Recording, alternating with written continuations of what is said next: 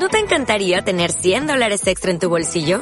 Haz que un experto bilingüe de TurboTax declare tus impuestos para el 31 de marzo y obtén 100 dólares de vuelta al instante. Porque no importa cuáles hayan sido tus logros del año pasado, TurboTax hace que cuenten. Obtén 100 dólares de vuelta y tus impuestos con 100% de precisión. Solo con Intuit TurboTax. Debes declarar para el 31 de marzo. Crédito solo aplicable al costo de la presentación federal con TurboTax Full Service. Oferta sujeta a cambios o cancelación en cualquier momento. Bueno, pues ya seguimos adelante en nuestro magazine del Hora del Río La Onda de hoy lunes.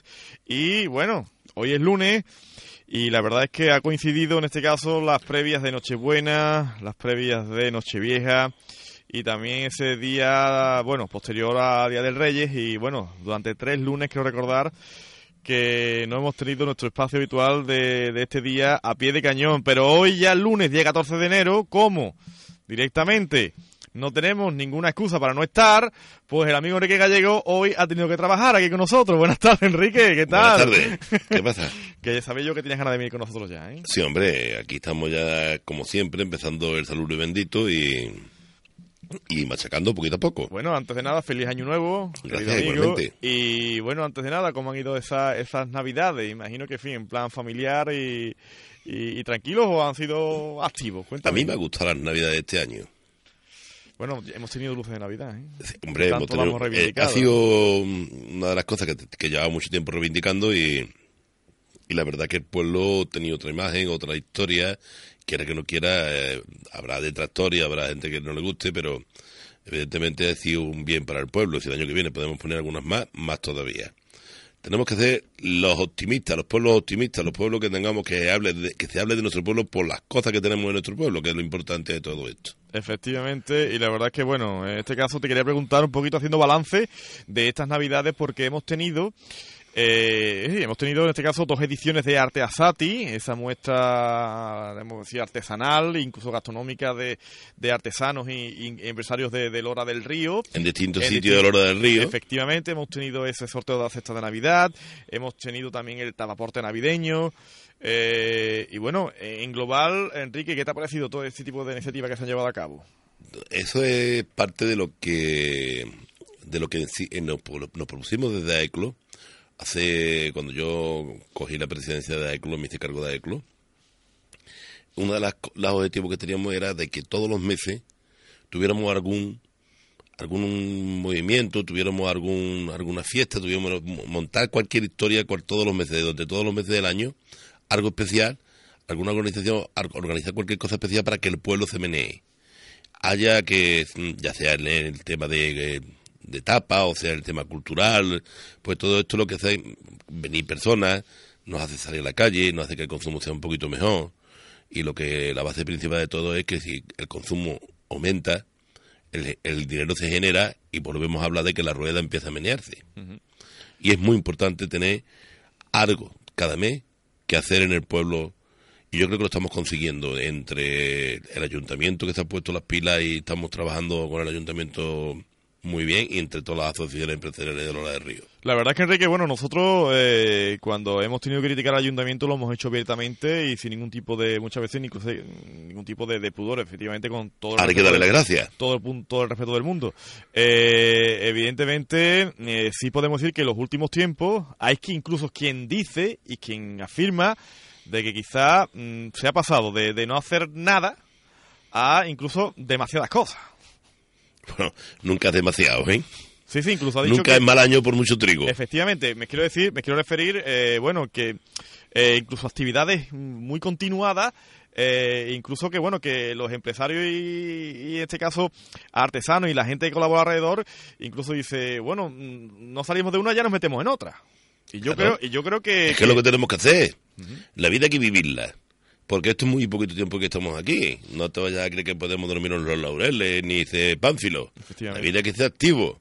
Y hay que acabar una actividad y empezar otra, y otra, y otra. Y dormir las horas necesarias. Las que necesita el cuerpo para descansar. Lo demás hay que vivirlo. Hay que disfrutarlo, hay que saborearlo. que ya habrá tiempo de descansar, ¿verdad? Claro, es que luego ya nos ponemos mayores y cuando uno es más mayor se le van quitando las ganas de las cosas. Sí.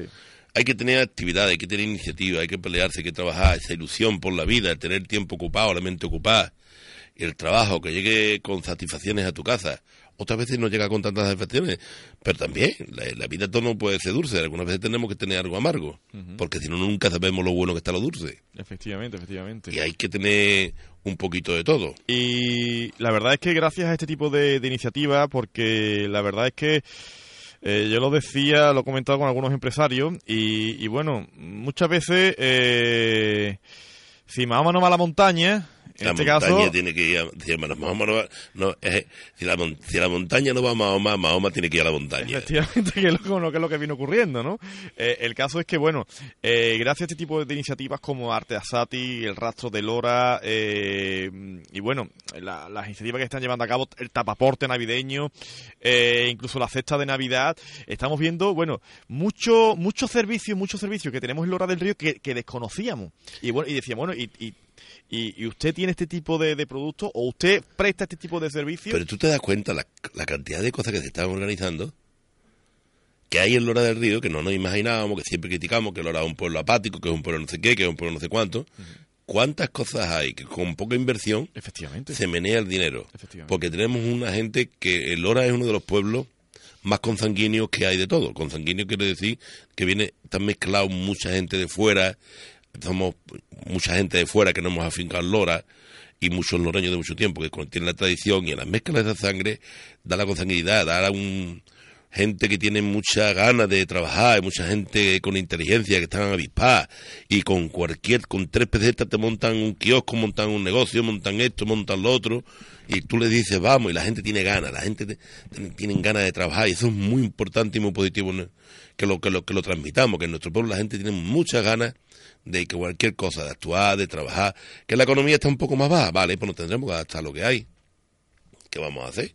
Antes se ganaba 20 y ahora se ganan 2. Y, y eso tenemos que tenerlo muy claro, es decir, que, que vivimos en una época anterior que era una auténtica mentira, porque fue una auténtica mentira ese tipo de burbujas inmobiliarias que, que, bueno, que se ganaban los Bueno, también lo disfrutamos, ¿eh?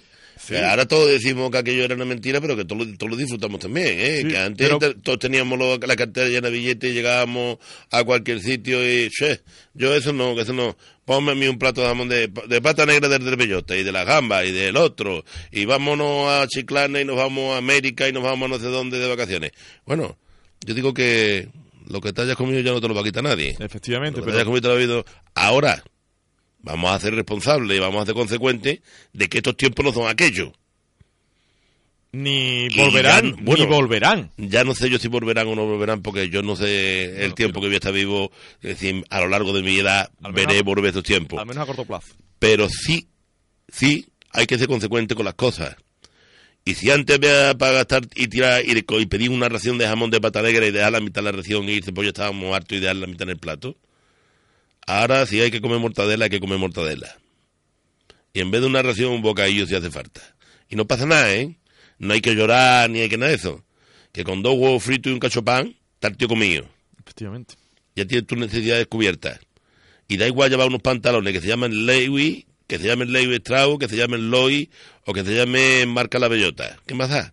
Es decir, tú lo que va con los pantalones puestos. Y lo que va dentro de- del pantalón es el hombre o la mujer. ¿Qué más da? Lo importante somos las personas. Y no crearnos un mundo que tengamos que vivir por lo harto de nuestras necesidades porque vemos a fulano, que vemos... No, de verdad que necesitamos esto, pues nada, yo no quiero decir que con eso que nos vayamos a perder toda toda la ambición de crecer, de querer conseguir, de tener que trabajar, esa ilusión, no ambición, eso que ponerse llamarse ilusión, ilusión de un poco más, pero no con la visión, ambición de decir por que digan ni por que no, no sé, por tu satisfacción propia. Y tenemos que aprender que si antes se ganaban 30, ahora hay que ganar 3, pero porque están todas las circunstancias iguales.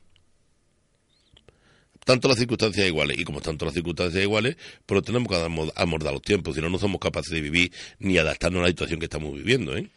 Eh, Enrique, cuando por ejemplo Rajoy, en este caso, bueno, mm, habla de, de que bueno que en 2014 comenzará la recuperación y que el año 2013 incluso se prevé más duro que el año 2012, eh, ¿tú crees que todavía no hemos tocado fondo? A ver, Rajoy tiene el sordo fijo de momento. Para empezar, Él lo puede ver muy tranquilo las cosas. para empezar. Pues mira, te voy a comentar. Yo creo que eh, tenemos una crisis muy grande, muy grande, muy grande. Vamos, creo no, tenemos una crisis tremenda. No vamos a hacer, no vamos a negar las consecuencias de eso.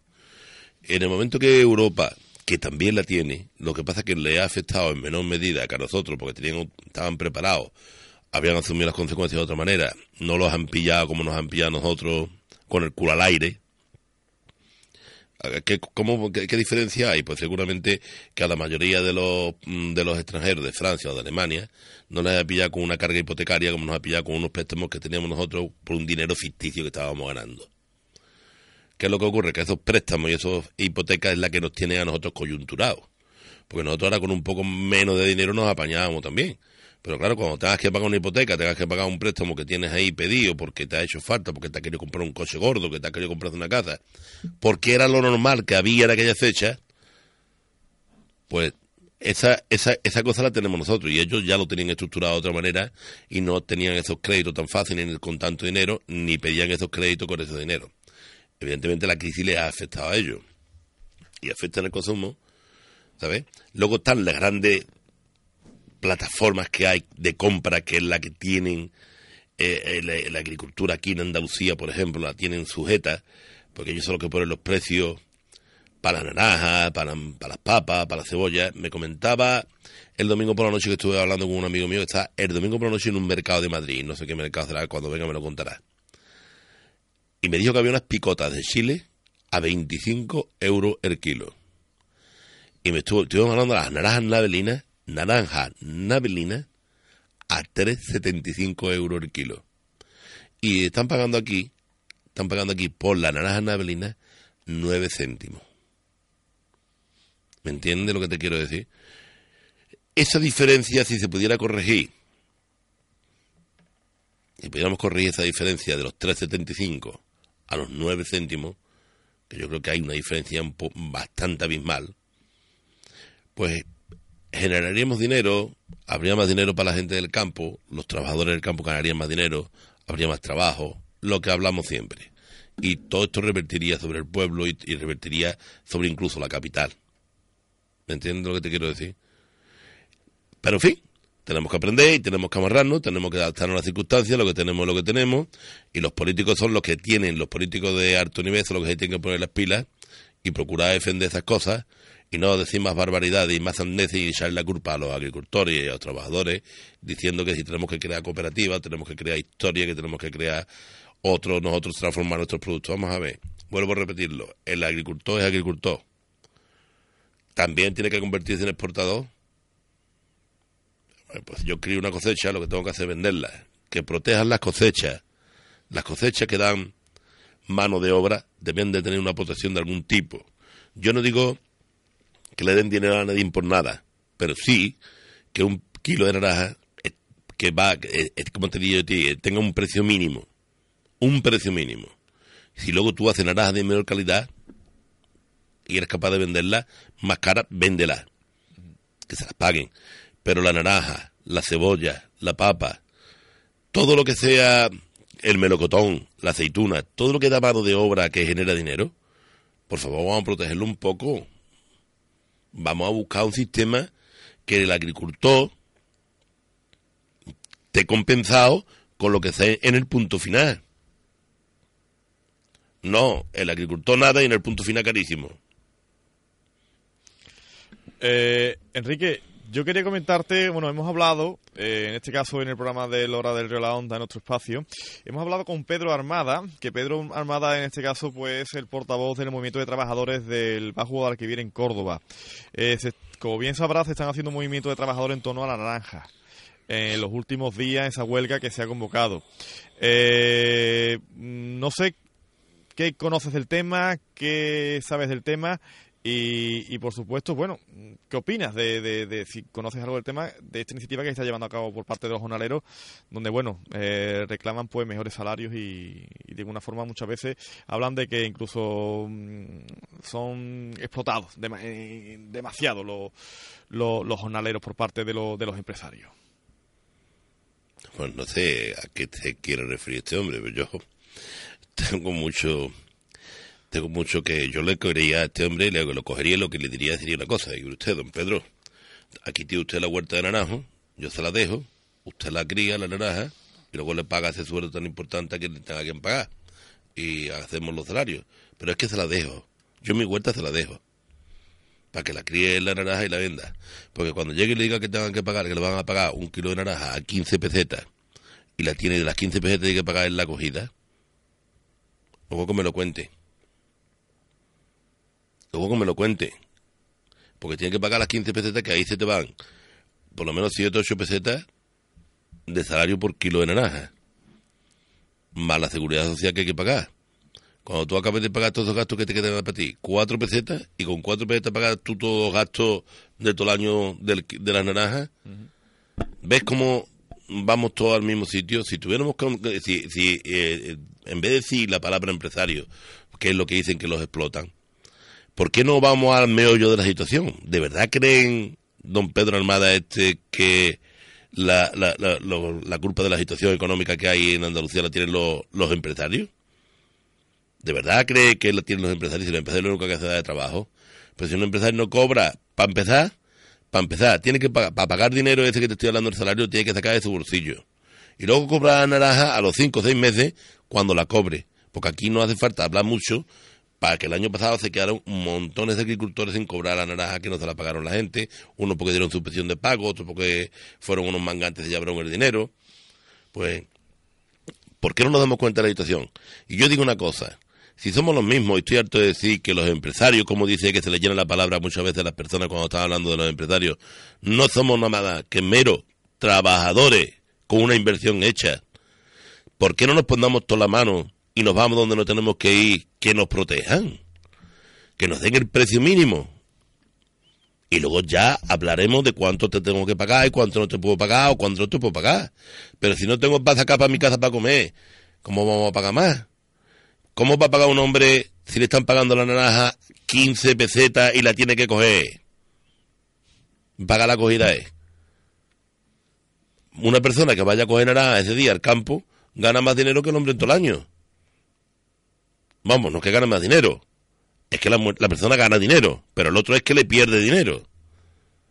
Le pierde un montón de dinero. Con 15 pesetas no pagan ni los gastos de la naranja. No te hablo ya de la acogida. ¿Por qué? Ahí donde está la equivocación. Tanto enfrentamiento entre trabajador y empresario como con la boca llena. Que no, hombre, que no, que aquí las empresas que vemos son tochicas, que son cuatro agricultores, que somos cuatro agricultores de Chichinabo y cuatro empresarios de Chichinabo, que somos empresas pequeñas y medio mm, eh, eh, agricultores pequeños. ¿Por qué no nos unimos todos? ¿Por qué no nos vamos todos de la mano y nos vamos a, la Junta de Andalucía y decimos, señores, un precio medio de protección para la naranja y un precio medio de protección para las papas, para la cebolla y para esto? Y ahora esto conlleva que los trabajadores tengan un sueldo digno porque es lo justo. Y los trabajadores tienen que tener un sueldo digno. Y ahí es donde andamos todos y donde iríamos todos para adelante. Pero como empecemos a echarnos la culpa, los empresarios con la boca llena y los trabajadores diciendo esto, tú tienes la culpa porque no sé qué, porque no sé cuánto, nos estamos engañando y no estamos viendo cuál es el problema de verdad. El problema de verdad no son ni los trabajadores ni los empresarios. Cada persona que va a trabajar quiere ganar dinero, evidentemente. Y el que está en la empresa también quiere ganar dinero, evidentemente. Pero si el que tiene el, que da el trabajo no gana dinero o pierde dinero, ¿cómo va a dar, va, a dar dinero? ¿Cómo va a dar dinero para, para el trabajador? ¿Y quién te está llevando el dinero? No lo sabemos todo, o lo digo, vuelvo a repetir, las plataformas de compra y las grandes superficies, que son las que manejan todo el tema de las ventas y las compras de, de las mercancías de, todos los productos nuestros de Andalucía. ¿Por qué no nos ponemos de acuerdo? ¿Por qué no nos damos la mano los trabajadores y los otros trabajadores con la inversión hecha, que llaman empresarios? Hombre, mire empresarios, lo del corte inglés, los del Mercadona, los del Carrefour, todos esos son, son empresarios. Nosotros somos empresillas de nada y menos. ¿Qué quiere que te diga? Si no ganamos ni para pagar la luz. Y que si te subo la luz, que si te subo el gas, que si te subo el gasoil, que si te subo la, seguridad social, que si no sé qué, que si no sé cuánto. Pero macho, ¿dónde vamos a llegar? ¿No ve que no hay dinero? ¿No ve que estamos hablando de que hay un problema que no, el producto que nosotros fabricamos o criamos no está protegido? No protegido, sino un precio mínimo para que haya para poder repartir. Cuando hay beneficio ganamos dinero todo el mundo. Pero cuando no hay beneficio y la naranja no vale dinero ni la aceituna vale dinero, ¿quién va a ganar dinero? ¿Quién va a ganar dinero?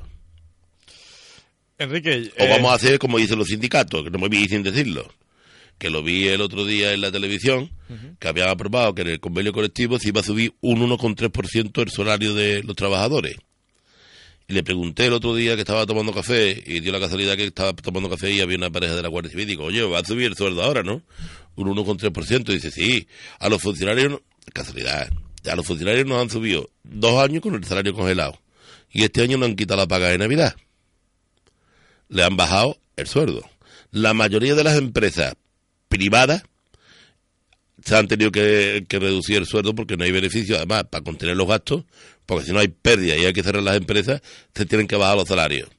Y ahora los sindicatos se dedican a decir que han negociado un 1,3% más la subida de salario. ¿Quién va a cobrar ese salario más? Si está todo el mundo cobrando dinero, menos dinero. Que no estoy engañando a nadie, ¿eh? Ahí está lo que escuchamos todos los días de los sindicatos, que quitar una paga de Navidad es quitarle dinero a los trabajadores. ¿O no? no es bajarle el sueldo a los trabajadores. Y la mayoría de las empresas privadas están bajando el sueldo a los trabajadores porque no pueden llegar a fin de mes. ¿Para qué queremos un sindicato o unos sindicatos que se dedican a negociar una, subida salarial que va a ser ficticia, que es mentira? ¿Quién va a subir el sueldo? O ahora le vas a decir tú a los sindicatos, que a los, a los, a los funcionarios que le va a subir el sueldo un 1,3%. O llega una empresa y le dice que le suba el sueldo cuando lo que están haciendo es bajándole el sueldo. Y eso lo escuchamos todos. Iberia, despido y reducción de jornada. la otra, despido y reducción de, de sueldo. Y despido y reducción de sueldo. Y despido y reducción de sueldo. ¿Qué están haciendo los sindicatos? ¿A qué están jugando? Ah, bueno, si el, el 1,3% lo van a cobrar los sindicalistas y los políticos, por lo menos sí. Si es bueno que hagan convenio. Bueno, la verdad es que yo eso lo, eso lo, he visto yo en la televisión, ¿eh? no estoy engañando a nadie, pero la realidad no es esa, ¿eh? La realidad es la que estamos hablando y cuando quieran que se acerquen a la puerta de la calle y hablen con los trabajadores de, las empresas y que hablen con los funcionarios y que se den cuenta de la que realidad que hay en España. Esa es la realidad, lo que estamos hablando. Que no estamos ganando más dinero, estamos ganando menos dinero. Y me parece que han perdido un poco el tiempo jugando a buscar una subida salarial, que es mentira, que no va a llevar ninguna lado, cuando lo que había que buscar son soluciones. Y que se den la mano los trabajadores y los empresarios, estos que llaman ellos, los pequeños empresarios y los autónomos, se den la mano, todos juntos. Y reclamemos a quien le tenemos que reclamar y donde tenemos que reclamar todos juntos, para que conseguir lo que nosotros queremos. Simplemente eso, cuando consigamos eso, estaremos haciendo cada uno de los trabajos en condiciones. Pues Enrique, pues la verdad es que no nos queda ya apenas tiempo para, para continuar. Evidentemente, yo creo que tras la vuelta de las vacaciones ha sido un programa eh, intenso. Han sido unos 23 minutos aproximadamente, pero, pero bastante intenso. Eh, yo creo que, bueno, algo habrás guardado para la semana que viene, porque la semana que viene tenemos que seguir aquí. Claro, no se preocupe, que ya habrá alguien que nos contestará y nos dirá lo que sea, pero en fin, yo sigo diciendo lo mismo, vamos a seguir trabajando por lo nuestro y vamos a seguir consumiendo en Lora y para adelante. Efectivamente, Enrique, eh, ¿eres optimista? Siempre lo hemos sido, no sé si... Si no fuera, mira, la persona que no sea optimista hoy en día no estaría al frente de una empresa, ni, ni, ninguna persona que, que pequeño autónomo ni, ningún trabajador que va a, trabajar, si no tiene optimismo, no, no trabaja, no produce. Una persona no puede ser negativa. Ya tenemos la famosa prima esa que ya es más chiquitita. El IBEX 35 ha subido, que yo no sé, pero a mí me van a dar lo mismo dinero, me van a dar con una cosa que con otra. ¿Sabes? Parece ser que ya nos van a revisar eso de los bancos, a ver si le meten mano a los bancos ya que le están dando tanto dinero, a ver si revisan las cláusulas suelo esas y, y nosotros los espabilamos un poco más de cuando vayamos a negociar. Lo que pasa es que siempre estamos en manos de, de quien estamos y nos aprietan y tenemos que firmar lo que tenemos que firmar porque nos hace falta. ¿Sabes? Pero que revise las cláusulas suelo esa, que revisen todo el tema bancario, el tema de los desahucios, que es una indecencia desahuciar a una persona porque no puede pagar. ¿qué quiere que te diga? Pues todas esas cositas, poquito a poco vamos a conseguir superarlas. Y hay que mirar para adelante y hay que ser optimista. Optimista, señores. Vamos a empezar un año nuevo con unos propósitos nuevos. Y cuando acabe el final de año, acabaremos agotados, pero tenemos que conseguir los propósitos. Los propósitos tienen que ser mejores que los de este año. Y llegar un pasito más adelante que este año. Un pasito, ¿eh? Con eso nos conformamos. Efectivamente. Amigo Enrique, que el martes que viene, perdón, el lunes que viene, nosotros nos veremos, los oyentes nos escucharán y ahora sí, yo quiero que despida con este mensaje que cada lunes despedimos tan característico de esta sintonía de a pie de cañón. No me cansaré de repetirlo, señores, consumir el Lora hace más grande el Lora del Río y crea muchos puestos de trabajo el Lora del Río. Vamos con ella. De hecho, el ayuntamiento inició una campaña, bueno, inició hace un par de meses una campaña en torno a este, a este tema, que, que bueno, de alguna forma, pues aquí también se ha machacado mucho en ese sentido de consumir la hora del río. Claro. Ese, ese, esa acción lema nuestro de primera hora. Efectivamente, efectivamente. El ayuntamiento no la, no la ha plagiado. bueno. Enrique, gracias. Hasta lunes que Venga, viene. hasta luego. ¿No te encantaría tener 100 dólares extra en tu bolsillo? Haz que un experto bilingüe de TurboTax declare tus impuestos para el 31 de marzo y obtén 100 dólares de vuelta al instante. Porque no importa cuáles hayan sido tus logros del año pasado, TurboTax hace que cuenten. Obtén 100 dólares de vuelta y tus impuestos con 100% de precisión. Solo con Intuit TurboTax. Debes declarar para el 31 de marzo. Crédito solo aplicable al costo de la presentación federal con TurboTax Full Service. Oferta sujeta a cambios o cancelación en cualquier momento.